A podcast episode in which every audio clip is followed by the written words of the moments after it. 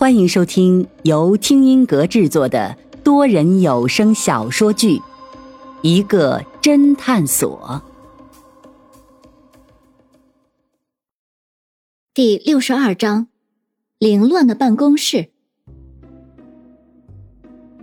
许真真却不以为然道：“林大姐，你以为人人都像你这么有钱？你知不知道有种东西叫盗版，有种东西叫高仿？”说不定老飞的小女友穿的都是高仿货。方寸这时注意到一直在旁边默不作声的老飞，马上咳了一声道：“好了，打住！大家这么当着老飞的面讨论人家女朋友，不太好吧？”老飞却耸了耸肩，一脸轻松道：“呵，我不介意，我早已经做好了作为第一个脱单者被你们单身狗围攻的觉悟了。”我操！你这个逼装的让我猝不及防。方寸吐槽道：“老飞回归后，云峰马上开始分配任务。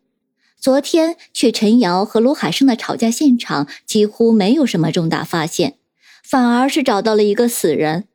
今天云峰决定去罗海生的家里看看，看看能不能发现罗海生失踪的线索。”而老飞、许真真还有方寸，则负责追踪罗海生的那辆车，看看这辆车有没有在其他地方出现过。半个小时后，云峰和林阳已经站在了罗海生小区的门口。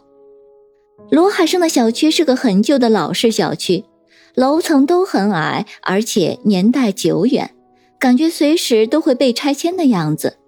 小区里的各种公共设施都很落后，卫生也很差劲，楼道脏乱，而且很久没有人打扫了，整个小区散发着发霉的味道。林阳一脸疑惑道：“嗯，看那个陈瑶出手阔绰，穿着时尚，还开着一辆不错的汽车，怎么会住在这里？”我觉得我们一会儿回去，有件事情必须调查清楚。什么事情啊？仔细看看，那个陈瑶给我们的酬金是不是假币？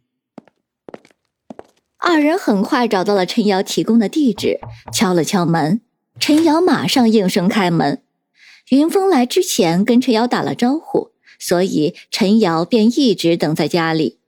看他瞬间开门的速度，显然是一直在等他们。林阳先简短的介绍了云峰和陈瑶。然后陈瑶便带云峰他们来到罗海生的房间。这是一个两室一厅的房子，一间是陈瑶和罗海生的卧室，还有一间就勉强算是罗海生的办公室了。刚进屋子的时候，客厅收拾的还算整洁，可是进了罗海生的办公室后，就发现似乎是进了另外一个天地。首先，墙上贴着两张吸血鬼的大幅图片，哥特风格，阴暗而又压抑。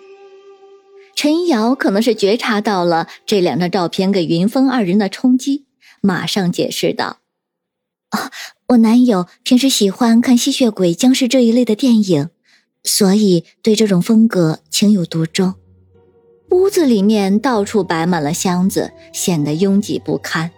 碎纸箱子和包装纸扔得到处都是，墙上也挂满了各种情趣用品。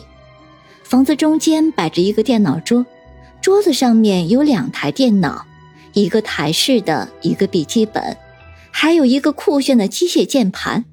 看来这个卢海生还是个游戏迷。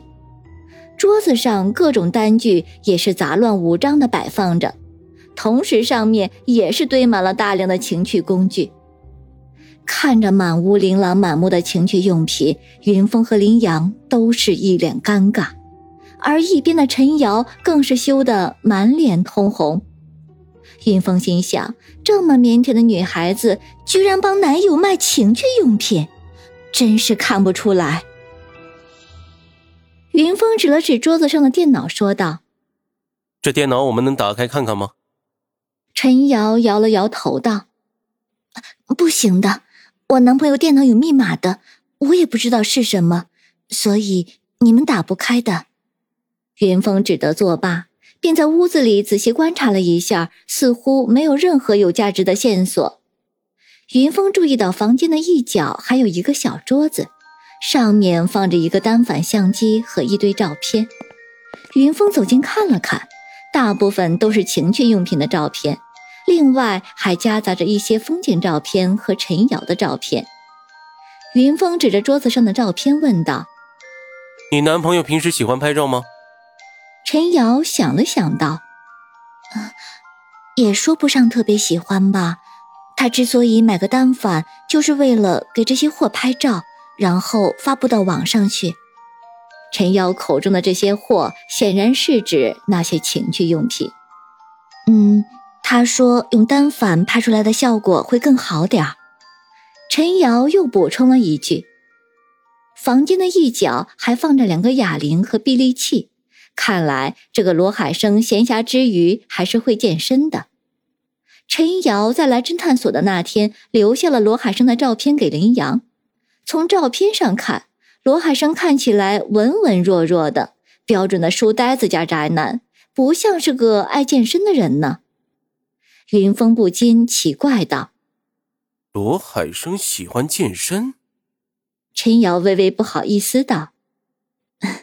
他就是纯粹摆摆样子，平时很少锻炼的。云峰和林阳在屋子里转了一遍，一无所获，二人只得失望的离开。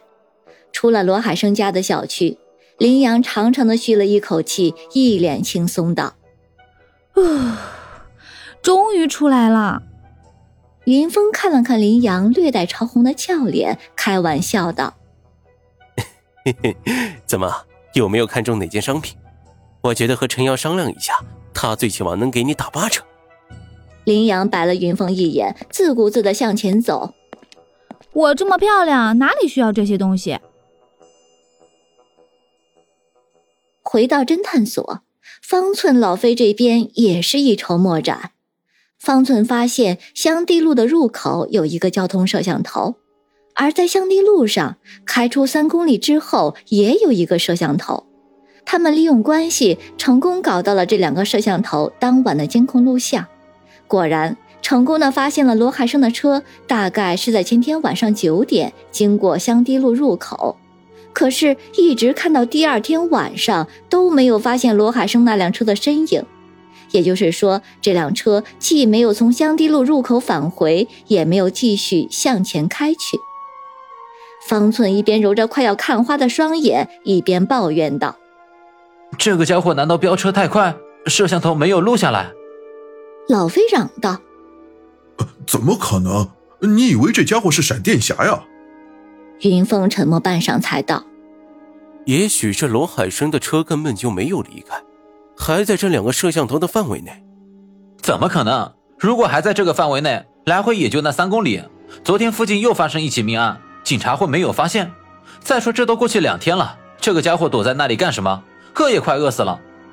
方寸非常不同意云峰的看法，云峰却摆了摆手道：“如果这罗海生被绑架或者被害了呢？就算你的猜测成立，可是那个地方藏一个人是很容易，要藏一辆车那是几乎不可能的。”云峰意味深长道：“还记得我说过那个地方风景很好吗？有山有水的，那车肯定开不到山上去，那就只有一个可能了。”啊，在水里！林阳瞬间醒悟过来。